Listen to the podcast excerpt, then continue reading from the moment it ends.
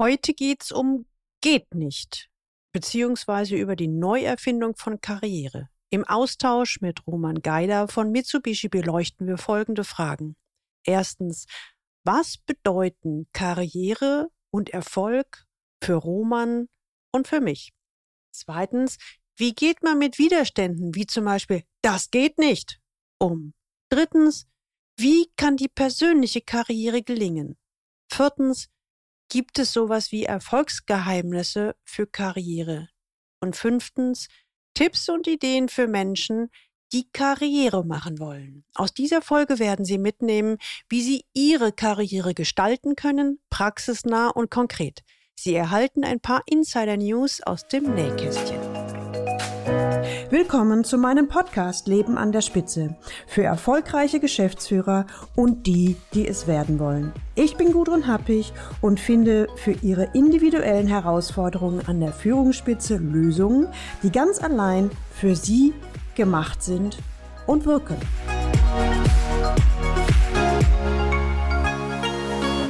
Roman Gaida, heute das zweite Mal bei mir im Podcast. Ich freue mich total und was jetzt wahrscheinlich alle wundert, wir sind beim Du gelandet. Beim letzten Mal in der Folge 74 ging es ja um digitale Transformation und Kulturwandel. Da waren wir noch förmlich per Sie. Dann haben wir uns währenddessen dazwischen äh, noch ein paar Mal per Mail ausgetauscht und haben gedacht, nein, die Beziehungsebene passt einfach so gut, da passt das Sie nicht mehr rein. Wir sind jetzt bei Du, also hallo Roman, ich freue mich, dass wir heute wieder einen Talk zusammen starten. Hallo Gudrun, ja. Und danke für die erneute Einladung auch. ja, irgendwie, das macht ja total Spaß mit dir. Äh, heute geht es um das Thema Geht nicht über die Neuerfindung von Karriere. Und ähm, das ist, glaube ich, ein Thema, was uns beide ziemlich triggert, bewegt, begeistert, wie auch immer. Und ich äh, starte mal ein bisschen. Ich habe ähm, gerade gelesen, wie man schablonenmäßig ins Top-Management aufsteigt. Oder die andere 0815-Vorlage steigt aus und du bist glücklich. Oder eben auch nicht. Also das heißt, so ein Standard, wie man Karriere macht, ich persönlich bin da, stehe solchen Aussagen so ein bisschen ambivalent gegenüber, weil ich halt denke, das Leben hat keinen Standardplan. Aber fangen wir mal ganz vorne an. Äh, Roman, Karriere und Erfolg, ich denke, jeden interessiert auf jeden Fall das Thema, was bedeutet für dich eigentlich Karriere und was bedeutet für dich Erfolg? Ja, das ist eine ziemlich schwierige Frage und ich glaube, da gibt es auch keine einfache Antwort dafür. Ähm, jetzt nach knapp ähm, 22 Jahren Berufsleben bei mir ähm, habe ich auf jeden Fall gemerkt, dass das Thema Karriere und Erfolg sich äh, ständig ändert in jeder Lebenslage ist Karriere und Erfolg was anderes für dich. Also zumindest jetzt für, subjektiv für mich auf jeden Fall. Am Anfang, ich habe eine ganz normale Ausbildung gemacht als Zerspannungsmechaniker, da denkt man gar nicht über Karriere nach. Da denkt man darüber nach, man macht jetzt dreieinhalb Jahre Ausbildung und dann arbeitet man. Und dann arbeitet man in Schichtarbeit und das ähm, Geld passt dann auch einigermaßen in, in sehr jungen Jahren also schon. Und dann, so, so, einen, so einen unausgesprochenen, vorge, vorgesehenen Plan oder Weg oder wie, wie würdest du es sehen? Also wenn man jetzt nicht in einer Akademikerfamilie groß geworden ist, so wie ich, dann, dann ist das auch nicht so viel die Frage. Dann wird da gar nicht, das ist gar kein Thema zu Hause am, am Esstisch, ob jetzt jemand, ähm, äh, dann war es wichtig, dass man eine Ausbildung macht einfach und einen Beruf Aber bist lernt. Du, bist du gefragt worden von deinen Eltern, Roman, was willst du mal machen? Oder wurde dir gesagt, Roman, mach doch mal das? Oder wie, wie lief das ab? Ich glaube eher, es war wichtig, äh, irgendeinen Beruf zu finden. Ich war in der Realschule damals, da gab es dann ein Berufspraktikum, da bin ich einmal eine Woche lang bei der Deutschen Bahn an so einem Gleiswerk gestanden. Das war nicht so meins, das war nicht so interessant. Ähm, wobei die Deutsche Bahn bestimmt auch sehr interessante Jobs hat. Ähm, und äh, den, das zweite Praktikum hatte ich dann als Verfahrensmechaniker in der Firma, in der ich später auch die Ausbildung gemacht habe. Und ähm, mit 17 Jahren ist es sehr schwierig zu sagen. Ich weiß nicht, ich habe das Gefühl, die Kinder heute oder die Jugendlichen sind heute ein bisschen reifer vielleicht, als ich damals war, aber da war jetzt nicht so der, da war eher so, ja gut, dann mache ich das halt halt. Also da war jetzt ah, okay. nicht unbedingt der Gedanke da, dass, ähm, äh, dass, dass ich jetzt äh, eine Entscheidung fürs Leben treffe, sondern das war ein interessanter Beruf, eine große Firma. Es waren Freunde da, vielleicht hat man jemanden vom Fußballverein gekannt, der da hingegangen ist. Ähm, viele waren dort sehr glücklich in der Firma, äh, an dem Standort damals. Ähm, in, in Ulm waren 1400 Mitarbeiter beschäftigt, also ein sehr großer Mittelständler damals. Und dann hat man das gemacht. Und deswegen war Karriere an sich, ähm, das Wort selber ist mir auch gar nie wirklich ähm, so ähm, in der Zeit zumindest über die Lippen gekommen. Aber wenn du fragst, ähm, was, was für mich jetzt Erfolg ist, ist es die stetige Weiterentwicklung und dass, ähm, dass ich nicht aufhören musste in der Zeit. Also dass man sich ständig auch neu erfinden kann. Vielleicht, wenn es auch nicht komplett äh, neu war, sondern in derselben Industrie. Aber ähm, Erfolg ist für mich, wenn ich, wenn ich einen Weg für mich sehe, den ich länger gehen kann, ohne dass es mir sofort langweilig wird und ohne dass ich vielleicht komplett überfordert bin. Ähm, das sind aber schon zwei Paar Schuhe für dich, oder? Also ist Karriere und Erfolg für dich das Gleiche? Das ist wirklich, ich denke, was, die Definition macht es aus, glaube ich. Mhm. Was ist genau. für dich Karriere? Was ist für mich Karriere? Was ist für irgendjemand anders Karriere? Sag mal, Karriere und Erfolg sind für mich relativ das Gleiche, würde ich sagen. Wenn man jetzt auch von der beruflichen Sicht ausgeht, es gibt ja auch privaten Erfolg, aber Karriere hat ja immer was sehr Berufliches und deswegen glaube ich, Karriere ist äh, relativ ähnlich wie, de, wie Erfolg im Beruf zu haben. Wer erfolgreich im Beruf ist, für sich selber erfolgreich, hat wahrscheinlich für sich selber Karriere gemacht. Sagen wir mal so, also wenn ich, ich gehe jetzt mal durch mein eigenes Leben oder auch mit vielen Gesprächen mit, mit Klienten, ähm, da ist, glaube ich, im ersten Schritt Karriere wird sehr schnell gleichgesetzt mit höher, schneller, weiter. Ähm, was auch in, bedeutet, erstmal in der Hierarchie relativ weit oben und Erfolg wird auch schnell gleichgesetzt mit ich habe eben äh, bin finanziell unabhängig oder bin finanziell erfolgreich. Ich glaube, so starten viele in ihren Weg. Und, ähm, und eigentlich ist so in der Übersetzung, Karriere hat mit Hierarchie, also in der klassischen Übersetzung von äh, Karriere, hat es überhaupt nichts mit Hierarchie zu tun. Ich habe das mal so nachgelesen, sondern es geht eher darum, den für sich selbst besten Platz zu finden, der zu einem passt.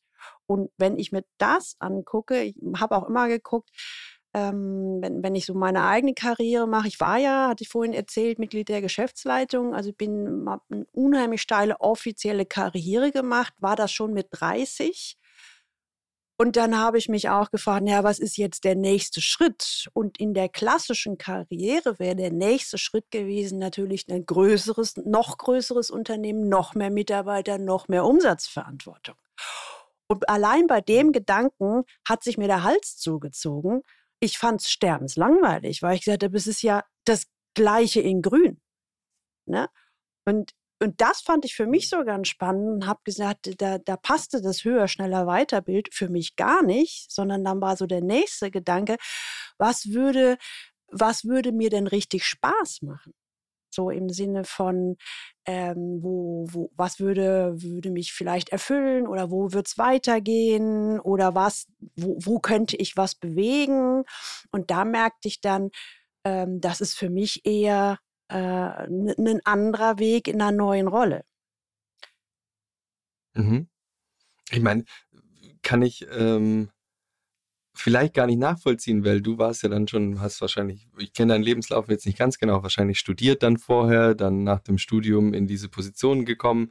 Du wirst ganz anderes, anders ge primed oder hast ganz andere Peers, wenn du in dem Studium genau. bist. Wenn ich, ich habe zehn Jahre lang an der Ma Maschine gestanden, da hat man nicht jetzt irgendwie links und rechts den Vergleich, wo man sagen müsste, ich muss jetzt so schnell weiterkommen wie der oder man redet auch nicht über Karriere und das Weiterkommen und das ähm, den nächsten Karriereschritt. Das macht man. Jetzt bin ich in der Welt, da ist das so. Da werden solche Unterhaltungen geführt, aber früher war das für mich quasi nicht, ähm, da, nicht präsent ähm, da, da, fällt mir was, wo du das sagst, fällt mir was auf. Also ich glaube, also weil du gerade sagst, wir sind vielleicht wahrscheinlich in unterschiedlichen Welten groß geworden.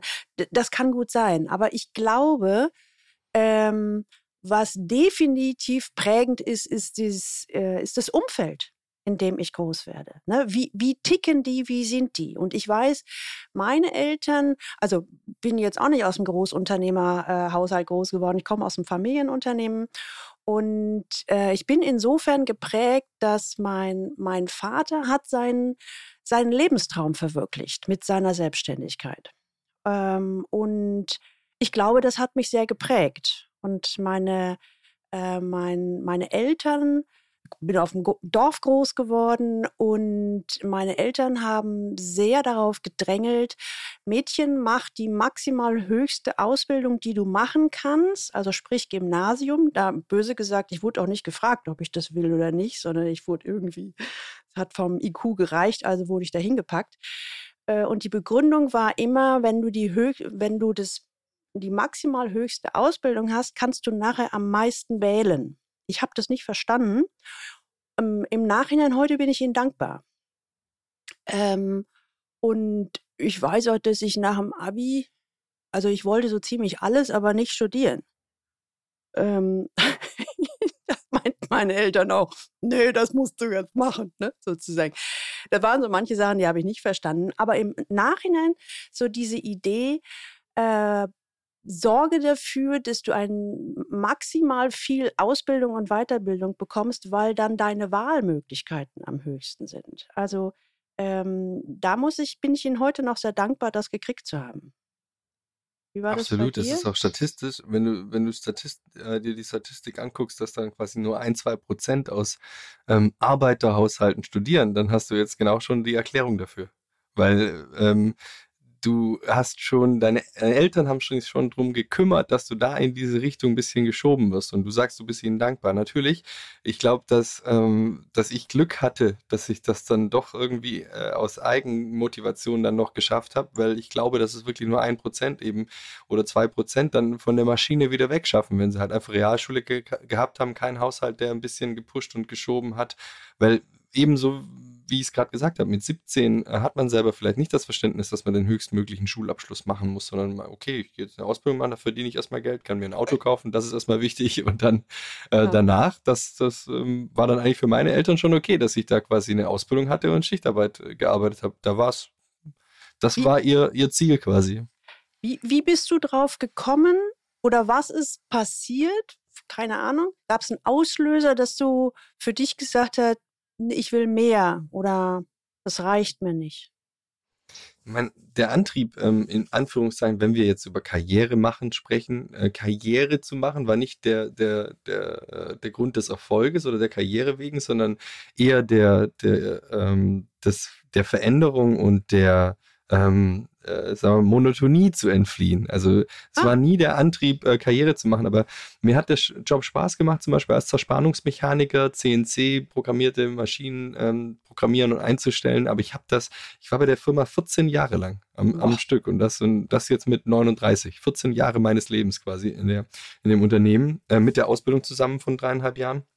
Und dann wenn man da fünf, sechs Jahre lang in Schichtarbeit, morgens um 5.15 Uhr bis 14 Uhr, dann die Woche drauf 14 bis 22 Uhr, die Woche drauf 22 bis 6 Uhr ähm, Maschinen programmiert und einstellt und das dann irgendwann mal mit ähm, 25, 26 schon bald äh, äh, neun Jahre lang macht, ähm, dann, dann hat man Antrieb. Entweder macht man das dann für immer, weil es ist auch ein angenehmer Job, man, ähm, man läuft raus und kann abschalten quasi, kommt am nächsten Tag wieder rein und macht weiter das ist schon gut, aber für mich war die Vorstellung, das 40 Jahre tun zu müssen, einfach nicht die richtige. Für viele passt das und das, die Leute brauchen wir auch. Aber für mich war es, ähm, ich bin da äh, resigniert. Also eigentlich ein bisschen hat mich das zurück, ähm, ein, sehr, sehr eingeschränkt. Ähm, das mhm. war nicht mein Wunsch.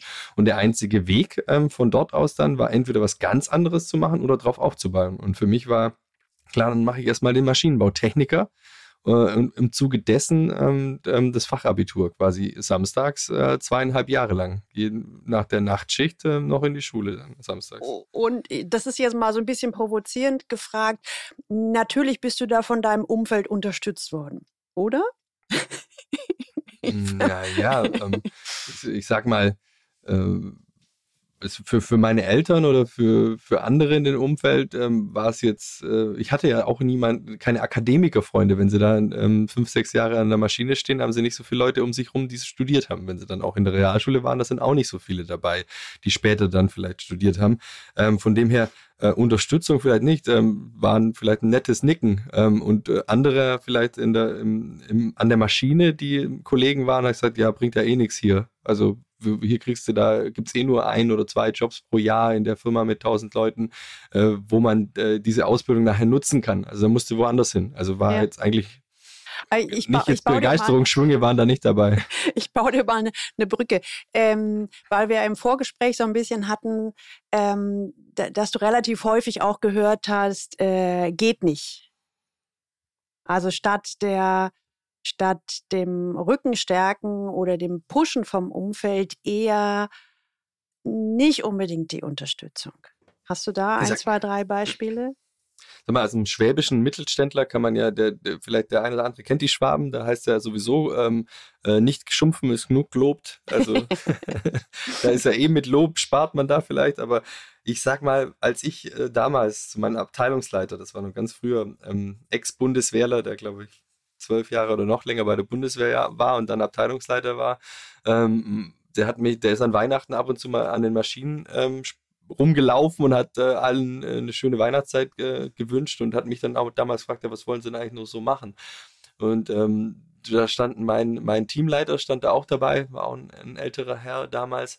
Ähm, und als ich gesagt habe, ich mache gerade noch samstags mein, mein Abitur nach und überlege mir vielleicht danach zu studieren. Und da war ich halt schon 26 und äh, hat äh, bei meinem damaligen Teamleiter ein müdes Lächeln ins Gesicht gezaubert, aber nicht ein wohlwollendes, sagen wir es mal so. Ja, ja. Hast du noch zwei Beispiele? Ein, zwei?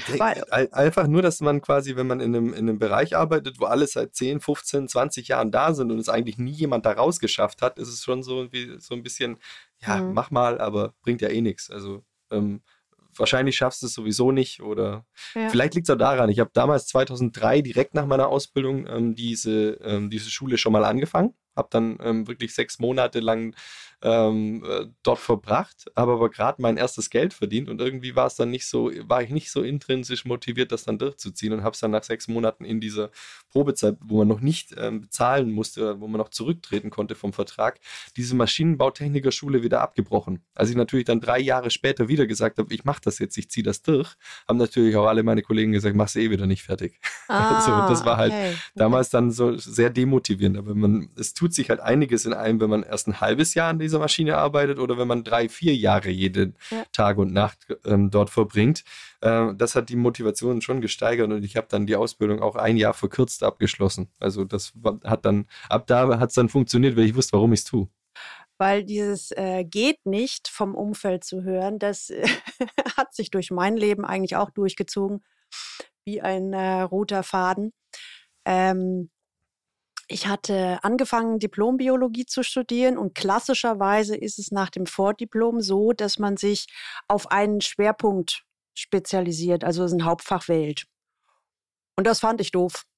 Da habe ich gesagt, äh, für mich ist äh, Biologie ein Grundlagenstudium und äh, sich nach dem Vordiplom da spezialisieren halte ich für falsch, sondern ich denke, man sollte das möglichst lange sehr breit studieren und maximal sich mit, dem, mit der Diplomarbeit ähm, dann festlegen. ich weiß noch, das fanden die in Hannover, haben die gesagt, ja, das geht nicht. Ne? Also so kann man nicht studieren und ich hätte ja vollkommen schräge Vorstellungen und das macht man eben nicht. Also dieses typische geht nicht. Und dann habe ich gesagt, ja, aber ich, dann suche ich eben so lange, bis ich eine Uni finde, die vielleicht einen ähnlichen Ansatz haben. Äh, und dann habe ich tatsächlich Uni Bielefeld gefunden, damals Reformuni, die das genauso sahen wie ich. Also was ich damals gar nicht wusste, aber Niklas Luhmann ist ja heute auch sehr anerkannt im Systemischen, der war dort Prof und die haben eben genauso das Studium angeboten, wie ich es gut fand. Und und das nächste Mal war es auch so, dass äh, ich war dann fertig mit dem Studium, die Mauer ging auf und ich hatte die Idee als Diplombiologin in dem Bereich, in dem ich spezialisiert war, wollte ich unbedingt in Berlin arbeiten. Mein Umfeld sagte wieder, was stellst du dir denn vor? Das geht nicht und hast nicht schon gehört, hohe Arbeitslosigkeit von Biologen und die meisten werden Pharmareferenten, was du dir eigentlich einbildest und dann auch noch Berlin und also ganz viel Rückenwind bekommen. Und dann habe ich dann auch gesagt, naja, aber dann nochmal die Frage, da kommen wir nachher auch drauf, was ist die Lösung? Was will ich denn? Und was bin ich bereit dafür zu tun? Und äh, das hat dann auch geklappt. Also ähm, habe äh, eine Weile mich engagiert, aber habe dann tatsächlich nach dem Studium den ersten Job genau in dem Bereich gehabt, den ich haben wollte und auch in Berlin. Ne? Und später, als ich mich dann selbstständig machte, oder machen wollte Und dann habe ich freudestrahlend meinem Umfeld erzählt, was ich denn machen möchte und wie ich das machen möchte. Mein Umfeld hat gesagt, was bildest du dir ein? Das geht nicht, das hat noch keiner geschafft. Warum solltest ausgerechnet du das hinkriegen? Also diese, diese in Anführungszeichen motivierende Aussage vom Umfeld, das geht nicht, zieht sich durch mein Leben genauso durch wie, wie bei dir. Und deswegen würde mich, ich kann nachher von mir selber erzählen, aber deswegen die Frage an dich mal. Ähm, wie bist du, wie bist du damit umgegangen? Oder was war vielleicht für dich ähm, eine Lösung, trotzdem deinen Weg zu gehen? Weil ich glaube, viele lassen sich genau davon beeinflussen und, und verzichten dann auf die Wünsche. Ich glaube, genau das macht, den, macht einen großen Unterschied aus. Ich habe gerade erst ein Buch gelesen äh, über fünf Dinge, die Menschen bereuen, wenn sie sterben. Und ein, einer der fünf Dinge ist äh, zum Beispiel ähm, das Leben so gelebt haben, wie andere ähm, es von einem erwartet haben, zum Beispiel. Ja. Und, mhm. und ähm, das ist eben auch das. Ich habe damals dann ähm, nach dem Maschinenbautechniker mit dem Fachabitur mich ähm, noch für ein Wirtschaftsingenieurstudium ähm, dann beworben und dann schon mit 26, 27. Jeder hat gesagt, ich bin zu alt, um das zu machen und ähm, was willst du jetzt deinen unbefristeten Arbeitsvertrag aufgeben, den ich damals dann schon zwölf Jahre lang hatte. Ähm, das sind alles Dinge, ähm, wenn man das nicht macht oder wenn man sich davon abbringen lässt, dann wird man diese Hürde nie nehmen. Das heißt, ähm, sie machen es einmal nicht, sie machen es beim nächsten Mal nicht. Und beim übernächsten Mal, wenn wieder jemand sagt, das geht nicht oder äh, das klappt nicht, man probiert es dann und es klappt wirklich nicht, dann hat, fühlt man sich selbst noch bestätigt und die anderen. Und da wird man dann quasi in so ein, in so ein Fahrwasser, in, in so eine Spirale reingezogen, ja. die bleibt übers Leben, glaube ich. Und bei mir war der Gamechanger, dass ich eben damals ähm, dieses, mein, mein Ausbildungsvertrag ähm, äh, mein, mein Arbeitsvertrag kündigen musste, um die Ausbildung als Wirtschaftsingenieur zwar bei der gleichen Firma zu machen, ähm, und quasi dann arbeitslos geworden wäre, hätte ich mal eine Matheprüfung zum Beispiel im Wirtschaftsingenieurwesen nicht ähm, bestanden. Und das war wirklich ein Antrieb. Aber danach war ich so mal, in mir gefestigt, dass ich wusste, ich, ich habe das jetzt geschafft, ähm, habe dann im Studium noch ähm, über einen Headhunter ähm, bei einem Schweizer Technologiekonzern angefangen, also im, im, vierten Semester schon quasi voll gearbeitet und ähm, äh, dort äh, einen Bereich mit aufgebaut. Ähm, jeder, jeder Erfolg ähm, gegen äh, die vorher ähm, in den die vorherigen Widerstände baut einen da auf und macht einen, äh, bringt einen weiter. Aber der, der Volksbaustein ist eigentlich nur einfach den Schritt weiter zu gehen. Wenn jemand sagt, ähm, stopp und wenn ich den Abgrund noch nicht kommen sehe, dann gehe ich nochmal einen Schritt weiter. Und deswegen, ich glaube, das macht den Unterschied wirklich dann aus, ähm, im Privaten, aber auch im Beruflichen, einfach nicht drauf zu hören, wenn jemand anderen sagt, das geht nicht, sondern explorativ lernen und vielleicht auch mal einen Fehler machen. Das ist nicht so schlimm, vor allem in den jungen Jahren nicht. Also das heißt zusammenfassend, äh, ja, ich ähm, äh, ist so ist dein Erfolgsmodell. Ich habe zwar die Stimmen gehört oder die die warnenden Hinweise, aber ich habe das mindestens einmal gemacht und nachdem ich die Erfahrung gemacht habe, dass es bei mir funktioniert, auch wenn die anderen sagen, das geht nicht, hast du innerlich Mut und Souveränität äh, entwickelt das auch bei nächsten, beim nächsten Gegenwind zu machen. Ist das so? Absolut. Und auch die Nachhaltigkeit ist ähm, manchmal braucht es einfach eine Zeit. Das ist jetzt bei, ob es jetzt eine Vertriebsstrategie ist, ähm, ob es ein Entwicklungsprojekt ist. Klar muss man auch entscheiden, wann es gut ist und, und aufhören. Das ist auch sehr, sehr wichtig, diese Entscheidung zu treffen.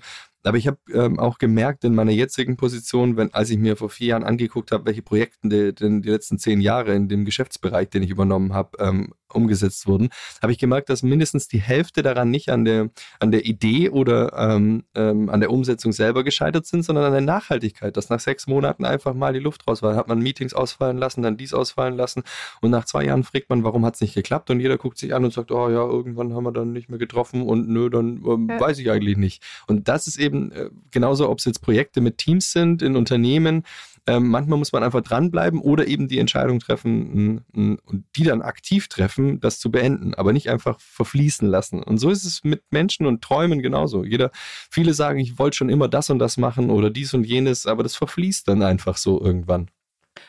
Ja, ich habe mal, also ich hatte mir selber ehrlich gesagt nie die Frage gestellt, was so was so mein, mein, meine Lösungsstrategie war, sondern ähm, eigentlich war immer klar, wenn ich mir so ähm, irgendwas überlegt hatte, was mir wichtig war, dann habe ich Mittel und Wege gefunden, das umzusetzen. Aber ich bin vor vielen Jahren mal von einem Journalisten interviewt worden, so ein bisschen über meine Geschichte und ganz zum Schluss sagte er, fragte er dann, was denn mein Erfolgsgeheimnis wäre. Und da diese Frage fand ich so überraschend und da habe ich wirklich drüber nachgedacht. Und das ist tatsächlich auch der Umgang mit das geht nicht, dass ich immer wieder, wenn auch Gegenwind kam oder andere Leute anderer Meinung waren, dass ich mich immer wieder selber gefragt habe, was will ich wirklich? Was ist meins oder ähm, vielleicht die bessere Übersetzung, wovon bin ich im Innern überzeugt? Also woran glaube ich wirklich?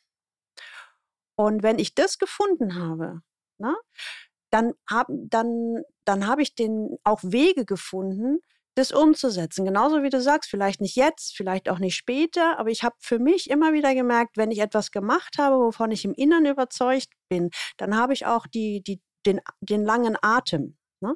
Ähm, dann dann habe ich quasi wie so eine Karotte oder wie so eine Vision vor der Nase, woran ich innerlich auch glaube und dann spielt die Zeit auch keine Rolle. Ähm, ob das jetzt morgen ist oder ob das in drei Monaten ist, ähm, dann ist auch, also bei mir habe ich festgestellt, dann, dann stellt sich auch so eine innere Ruhe ein, weil ich halt weiß, ja, dann ist es vielleicht kein Sprint, dann ist es ein Marathon, aber ich bin davon überzeugt und ich werde diesen Weg gehen. Und das Komische ist, ich weiß nicht, ob dir das auch so gegangen ist, wenn, wenn diese Rahmenbedingungen für mich gegeben waren, dann kam ganz häufig von rechts und links kamen irgendwelche Anrufe oder Angebote oder interessante Gespräche, die mich leichter zum Ziel gebracht haben. War das bei dir auch so? Absolut, aber du änderst ja dein Umfeld dann auch. Du veränderst dich selber, du veränderst die Menschen, mit denen du Zeit verbringst. Ich meine, dass dieses, äh, diese japanische Lebensphilosophie, Ikigai, sagt dir vielleicht auch was, äh, wo du quasi sagen kannst, für dich den, den Sinn des Lebens herausfinden, ja. was deinen Fähigkeiten entspricht, deinen Leidenschaften, ähm, dem Sinn des Lebens und mit was du Geld verdienen kannst. Und wenn du da die Mitte findest, ähm, dann bist du schon recht nah dran und der Rest kommt von allein. Das ist auch das, was du jetzt ungefähr beschrieben hast. Ich denke, ähm, dass wenn man das tut, was man ähm, wirklich gerne macht, ähm, das tut, was man wirklich gut kann, ähm, was einem für sich selbst Sinn stiftet und was dann auch noch finanziell einigermaßen erfolgreich ist, so dass man so leben kann, wie man es möchte, ähm, dann kommt der Rest von alleine. Da, da bin ich absolut hundertprozentig davon überzeugt. Aber ich glaube, das ist auch die Kernessenz von Karriere. Wenn, wenn dir Karriere machen sehr schwer fällt, dann lass es weil dann ist es vielleicht nicht das, was dich glücklich macht. Also die Karriere vielleicht die andere definieren oder die, die links und rechts von dir definiert wird. Dann definier es für dich allein. Zum Beispiel, du hast vorher gefragt, was für mich Erfolg ist zum Beispiel. Mhm. Jetzt heute ähm, mit, mit knapp 40 Jahren ist es für mich ähm, wirklich Vereinbarkeit zu schaffen zwischen Beruf und, und meiner Karriere und ähm, meiner Familie. Dass ich sagen kann, ich kann genauso gut und genauso viel Vater sein, wie ich fürs Unternehmen und wie ich für, für meine Teams da bin. Und das ist für mich jetzt zum Beispiel Erfolg. Wenn ich weiß, wenn ich an einem Tag oder nach einer Woche oder nach einem Monat oder nach einem Jahr sagen kann, ähm, meine äh, Familie hat nicht unter meinem Job gelitten und mein Job hat nicht unter vielleicht meiner Familie oder was anderem gelitten und ich selber auch nicht, dann war ich erfolgreich. Und das ist für mich die absolute höchste Prämisse. Genau. Und beides funktioniert. Und, und äh, das finde ich ganz spannend. Du hast ganz am Anfang hast du gesagt, zu unterschiedlichen Zeiten in meinem Leben habe ich Karriere und Erfolg anders definiert. Genau. Und das finde ich einen ganz wichtigen ähm, Baustein, um es mal so zu formulieren. Und das nächste ist, wenn du in einem bestimmten Zeitabschnitt gewesen bist, hast du eine Priorität gebildet. Und jetzt im Moment ist es, ähm, Vereinbarkeit von Beruf und Familie hinzukriegen, hat höchste Priorität und du findest einen Weg, das auch hinzukriegen. Ne? Und Absolut. vielleicht ist es in 15 Jahren was anders, keine Ahnung. Ähm, aber ich finde, also ich habe ja auch ein Buch darüber geschrieben, was wirklich zählt, mit Überzeugung führen, also wie ich herausfinde, was ich wirklich will, ähm, um dann einen Weg äh, zu entwickeln, das wirklich umzusetzen. Ähm, ich, ich stehe überhaupt nicht äh, auf dem Standpunkt, wie viele Amerikaner, alles ist möglich. Nee, es ist nicht alles möglich, aber ich kann zumindest einiges probieren. Und in, im Zuge dieses Buches habe ich mich auch viel damit beschäftigt. Gibt es sowas Universelles, was so Bausteine von Karriere sind? Und da bin ich auf drei Sachen gekommen. Und ich glaube, da wirst du mir zustimmen. Das eine ist, was ist meine ideale Aufgabe? Also das heißt, äh, was ist mein ideales Tun? Womit beschäftige ich mich am liebsten? Kann man auch gut eine Übung machen. Mein idealer Tag, wie sähe der aus? Was würde ich da tun? Also das ist das, die Aufgabe, das ideale Tun. Dann ähm, das Umfeld. Am Umfeld bin ich manchmal ein bisschen kleinkariert, das sage ich alles außerhalb deiner Person. Das kann deine Family sein, das kann die Unternehmenskultur sein, das kann, bist du im Homeoffice oder bist du international unterwegs, das gehört alles zum Umfeld. Also Aufgabe, erster Baustein, Umfeld, zweiter Baustein. Und für den dritten Baustein habe ich relativ lange gebraucht. Das ist nämlich Rolle. Rolle ist das, wo habe ich die maximale Wirkung? Ich habe ganz viele Klienten, die sagen, ja, Position. Ich sage, nee, es geht erstmal, es geht überhaupt nicht um Position oder Titel, sondern es gibt die Rolle, wo habe ich jetzt zu meinem jetzigen Entwicklungsstand und zu dem, was mir im Moment wichtig ist, wo habe ich die maximale Wirkung? Und aus diesen drei Sachen, da ergibt sich dann aus meiner Sicht der ideale aktuelle Platz, der sich natürlich in 15 Jahren ändern kann. Wie siehst du das? Ich denke genauso. Also wenn, wenn man jetzt davon ausgeht, zum Beispiel, dass ähm, die, die Müllabfuhr zum Beispiel, die meistens sind Männer, die da arbeiten, für, für meine Kinder die absoluten Helden, die des Morgens. Und ich äh, will das gar nicht einschränken. Wenn da einer von den beiden Jungs später bei der Müllabfuhr arbeiten will, dann finde ich toll und dann unterstütze ich das. Und ähm, wenn man sich dann drüber äh, Gedanken machen würde, was denkt der, der bei der Müllabfuhr arbeitet, der ist der Held der Kinder, er ist ähm, schafft äh, den Müll weg, was sehr wichtig ist, wenn jemand schon mal in ähm, Neapel oder so die Müllberge gesehen hat, wenn die mal da streiken oder so, oder wie es in der Stadt aussieht, wenn die streiken, ist ein absolut sinn, äh, sinnhafter Job. Und wenn man den 15 Jahre lang oder 20 Jahre lang macht, ist man bestimmt auch ein richtiger Profi drin, also äh, erfährt da vielleicht auch eine Selbstbestätigung. Also ich glaube, dass jeder Job ähm, ähm, die, äh, die, die, das Potenzial hat, für einen genau diesen äh, diese drei Fragen äh, positiv zu beantworten, die du gerade gestellt hast. Und dann ist es völlig egal, ähm, wo, wie, in welcher Hierarchiestufe, in welchem Unternehmen, mit welchem Gehalt, ähm, sondern ähm, wie glücklich ist jemand dann im Endeffekt äh, damit. Es gibt auch Jobs zum Beispiel, da sind die Jobs grauenhaft, aber die Menschen haben so ein tolles Team, ähm, dass dieser Zusammenhalt vielleicht das Ganze ein bisschen stärkt. Mir fällt jetzt nicht, vielleicht ist es auch bei der Müllabfuhr, vielleicht ist es auch woanders, wo man sagt, okay, das sind widrige Umstände, es ist total schwierig hier zu arbeiten, aber wir als Team, ähm, wir passen super zusammen. Also das Umfeld ist auch wahnsinnig wichtig. Wenn du einen super tollen Job hast, der dir wahnsinnig viel Spaß macht, aber deine Kolleginnen und Kollegen links und rechts grauenhaft sind äh, und negativ, dann macht der auch der schönste Job keinen Spaß. Genau. Und ähm, ja. Und damit sind wir wieder bei, auf, bei den drei Faktoren Aufgabe, Rolle, ähm, Umfeld.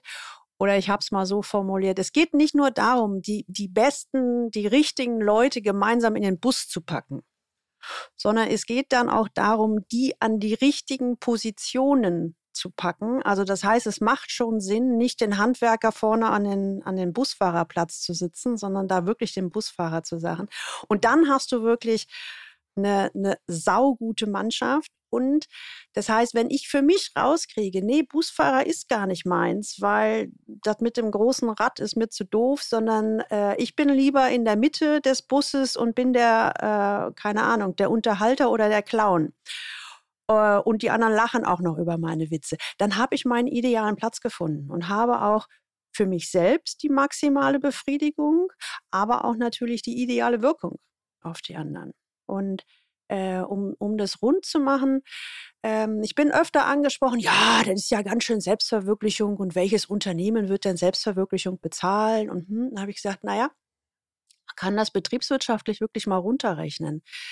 Die Leute, die, ich nenne das jetzt mal, am idealen Platz wirken, sind ähm, äh, und da ist nachgewiesen, dass die ihre Leistungsfähigkeit oder Produktivität um bis zum Fünffachen steigern. So, und jetzt sage ich mal, Lohn, Frage an egal welches Unternehmen und welchen Mitarbeiter. Wer kann es sich leisten, nicht den besten Mitarbeiter an dem für ihn besten Platz zu haben, wenn er weiß, dass die Produktivität und die Zufriedenheit um bis zum Fünffachen steigern? Ich hoffe natürlich, dass die meisten Unternehmen verstanden haben oder die meisten Führungskräfte verstanden haben, dass das eigentlich ein Großteil der Aufgabe von Führung ist. Einfach die richtigen Plätze für die richtigen Menschen. Ja. Weil oft ist es natürlich schwierig, selbst für sich herauszufinden, ähm, was das Richtige ist. Aber wenn man jetzt ein Team hat, das man gut kennt, das man individuell führt, ähm, kann man auch sehr viel die Leute in die Richtung lenken nicht, vielleicht nicht gerade sagen, du musst das so und so machen, dann läuft es besser, weil explorativ funktioniert besser. Aber Rahmen im Unternehmen und in Abteilungen schaffen, ähm, dass die Teams sich ausprobieren können. Also zum Beispiel, ich habe äh, vor vier Jahren, als ich gestartet habe, habe ich niemand auf der Stelle gesetzt, obwohl ich wusste, der passt da besser hin, sondern habe die Leute im Engineering zum Beispiel mal Vertriebsprojekte machen lassen habe die mal Kaltakquise machen lassen und einfach mal testen, auch wenn sie am Anfang vielleicht dagegen waren, aber es waren ein paar Leute dabei, die nachher gesagt haben, hey, das gefällt mir viel besser und die sind jetzt die besten äh, Leute, das Super. sind absolute Leistungsträger, die werden jetzt immer noch vielleicht so auch gute Ingenieure in der RD, aber es sind viel bessere Vertriebler, aber die konnten sich nie ausprobieren. Und deswegen, ähm, das ist auf jeden Fall eine, eine ganz, ein ganz großer Teil meiner Aufgabe als Führungskraft, die Leute sich ausprobieren zu lassen und sie auf die Plätze zu, ähm, zu schieben oder zu promoten oder weiterzuentwickeln, wo sie den, die beste Performance oder der beste Mitarbeiter sein können, der sie, die sie eben sein können und der sie sich auch wünschen. Und das funktioniert ähm, super. Also ich glaube, das ist sehr, sehr wichtig. Äh, ich finde, da sprichst du einen ganz wichtigen äh, Punkt an. Ähm, nicht aus dem Kopf heraus die Entscheidung zu treffen, das und das ist richtig, sondern tatsächlich aus der Erfahrung heraus etwas auszuprobieren, in Erfahrung bringen, etwas erleben dann idealerweise mit dem Vorgesetzten oder mit jemand anders darüber sprechen. Ähm, und aus der Erfahrung und aus dem Erleben heraus zu sagen, jo, das kann ich mir tatsächlich vorstellen ähm, und sich da dann weiterzuentwickeln. Hast du noch die, zwei Tipps? Die Menschen und der Umsatz des Unternehmens werden sich dafür bedanken. De definitiv, definitiv. Hast du noch ähm, oder welchen Tipp würdest du Menschen geben, die Karriere machen wollen? Zuerst einmal hinterfragen und selbst reflektieren, ähm, was für sie Karriere bedeutet und was Erfolg für sie bedeutet, weil das ist immer schnell aus der Pistole geschossen. Ähm, Geld vielleicht, Haus, Auto oder andere Dinge. Aber ist es das denn wirklich? Ähm, mal rausgehen aus der jetzigen Situation und vielleicht mal am Ende eines zweiwöchigen Urlaubs ähm, sich überlegen, was Erfolg bedeutet. Äh, und nicht vielleicht, nachdem man, ähm, was ich im Beratungsunternehmen mit dem Kollegen, der gestern seinen Porsche gekauft hat, ähm, sich darüber unterhalten, was Karriere ist. Mhm. Also man sollte mal raus aus der Situation, vielleicht äh, seine Peers und alle anderen äh, Leute, die links und rechts im Reihenhaus wohnen, vielleicht oder äh, mal beiseite lassen ähm, und sich selber wirklich in sich gehen und fragen, was ist mir wirklich wichtig? Und, und daraufhin, was ist mir wirklich wichtig, da zu definieren, ähm, was bedeutet denn dann Erfolg äh, für mich im beruflichen und privaten? Das würde ich in dem ähm, in, in der Reflexion auf keinen Fall trennen, weil beides hat auf den anderen Bereich sehr große Auswirkungen. Ja, absolut. Cool, super. Ähm, ich würde auch, ich habe auch noch zwei, zwei kleine Übungen, die man sich ähm, vorher überlegen kann. Das eine ist, ähm, sich zu fragen, wenn ich könnte, wie ich wollte und ich wüsste, es würde gelingen, was würde ich dann tun? Ähm, und einfach mal gucken, was dann an Assoziationen kommt. Das ist das eine. Und das äh, zweite, was, womit könnte ich den ganzen, mich den ganzen Tag beschäftigen, auch wenn ich kein Geld dafür bekommen würde? Und, äh, oder auch, was könnte ich den ganzen Tag tun und würde nicht auf die Uhr gucken? Da sind wir so ein bisschen in die Richtung Aufgabe oder Tun. Dass äh, diese Gedanken überhaupt mal einen Raum kriegen und, äh, und, und bei diesem, bei dem Tun werde ich oft gefragt, ja, muss das jetzt was Berufliches sein? Sag ich, nee, ist vollkommen egal das kann auch was Privates sein. Einfach mal tief in sich reinhören und sagen, womit könnte ich mich den ganzen Tag beschäftigen, ohne dass mir langweilig wird und was würde ich auch tun, auch wenn ich kein Geld dafür kriege. Und aus diesen und dann in Kombination mit deinen Sachen kommt man, glaube ich, schon ein gutes Stückchen weiter. Absolut. Und das ist noch vielleicht noch mal ein Tipp, wenn mhm. wir gerade so im Lauf sind. Ähm, sei gut mit Menschen, war mal ein Tipp, der mir gegeben wurde. Und der ähm, ist auch ein super interessanter Tipp. Also versuch dich, ähm, vielleicht fällt es dir schwer, vielleicht bist du nicht so extrovertiert wie der ein oder andere, aber versuch dich ähm, mit Menschen zu umgeben, die dir gut tun und die positiv sind. Und ähm, versuch vielleicht auch die ein oder andere ähm, Negativität oder dauerhaft anhaltende Negativität von Menschen einfach auszublenden oder dich mit den Menschen nicht mehr zu umgeben. Das ist Absolut. auch ziemlich wichtig, weil ja. manchmal äh, kann man auch im Karriereerfolg oder privatem oder im Glücklichsein auch mit Leuten mitschwimmen. Man soll nie jemand kopieren, aber wenn man nur glückliche Menschen um einen rum hat, dann äh, fällt es einem sehr schwer, ähm, selber dauerhaft unglücklich zu sein. Natürlich hat jeder mal ähm, Tiefpunkte, aber es ist immer die Frage, wie geht man damit um? Und das ist vielleicht das andere noch, der, der, was zu dem passt, was ich vorher schon gesagt habe, ähm, nie versuchen, jemand zu kopieren. Also am besten alle sozialen Netzwerke vom Handy löschen oder vom, vom Laptop oder die Accounts löschen. Ähm, vielleicht aus der intrinsischen oder aus, aus, aus, aus der subjektiven Sicht, ich habe nur noch LinkedIn, weil das mir beruflich auch weiterhilft und ansonsten versuche ich mir gar niemanden anzugucken, weil ich nie sein will wie jemand anders. Und das ähm, hilft einem näher bei sich selbst zu sein, glaube ich. Genau. Und gibt ja auch die Kraft, bei dir selbst zu bleiben. Ne? Weil ich glaube, die Verführung, ähm, ich gucke mir einen an, den ich für erfolgreich halte und äh, im NLP wird das ja häufig gelehrt, ne? so nach dem Motto, wir gucken uns die Erfolgsmuster von erfolgsreichen Leuten an und die kopieren wir. Ich persönlich halte davon gar nichts, weil jede Kopie ist eine schlechte Kopie wenn es nicht dein eigenes ist. Ne? Und ähm, was mir auch noch so einfiel in der Vorbereitung auf die Sendung heute, habe ich gedacht, na, vielleicht ist das ja alles neumodischer Kram und das so diese Ideen, die wir haben, finde deinen eigenen Weg und setz es um. Vielleicht hat man das ja früher ja nicht so gemeint. Und ich habe echt ein Zitat gefunden von der zweifachen Nobelpreisträgerin Marie Curie. Die hat mal gesagt, und die ist ja schon etwas älter als wir beide, Träume dir dein Leben schön und mach auch diesen Träumen eine Realität. Marie Curie lehnte jede Form von Opferstories ab. Mit einer Opferstory ist gemeint, dass ein Problem durch ein äußeres Ereignis oder einen anderen Menschen verursacht wurde. Diese Einstellung hat Curie nicht. Für sie waren ihre Träume maßgeblicher als die Meinungen der anderen. Die eigenwillige Wissenschaftlerin wusste früh, was sie wollte. Sie wollte ihren Traum verwirklichen und entwickelte in der Folge große Energie. Sie setzte alle ihre Kraft zielgerichtet ein. Die Kraft bezog sie aus ihrem Innern und mit dieser Kraft überwand sie das Unmögliche. Dabei hat sie in ihrer Zeit mehr ungünstige Faktoren zu bewältigen als die meisten unserer heutigen Berufstätigen. Der Schlüssel zum Erfolg wird bei Marie Curie in ihren Träumen gelegen haben. Und Marie Curie hatte ein sehr klares Verständnis ihrer Identität. Punkt, Punkt, Punkt. Sie machte ihre Berufung möglich.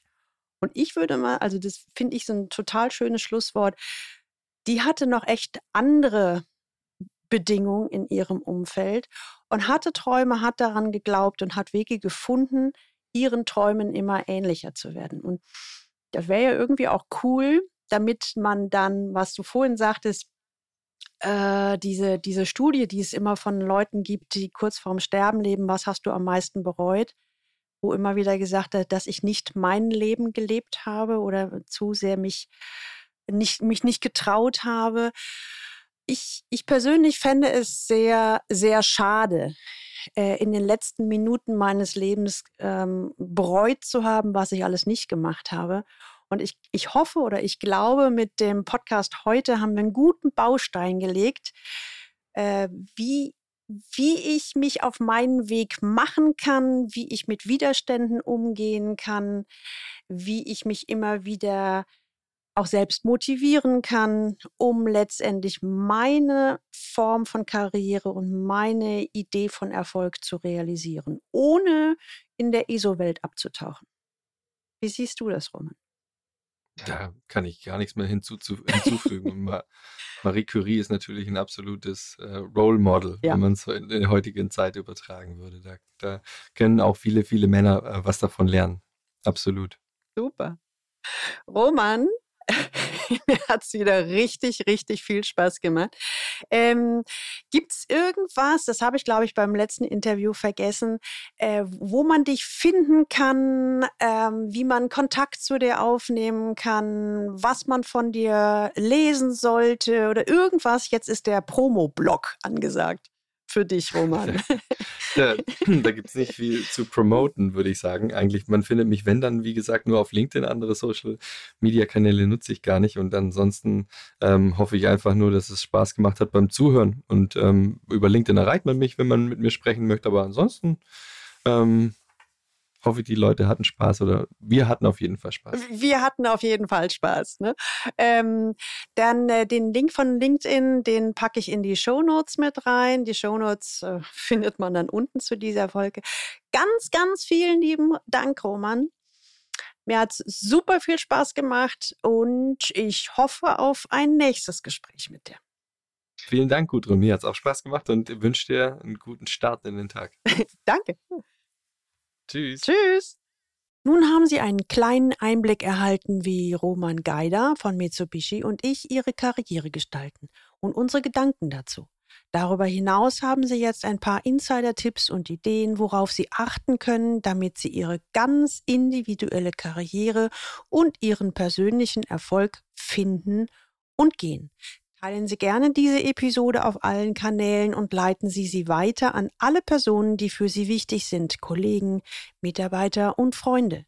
Abonnieren Sie unbedingt diesen Podcast, damit Sie die nächste Folge nicht verpassen. Und jetzt wünsche ich Ihnen viel Freude beim Leben an der Spitze. Ihre Gudrun Happig.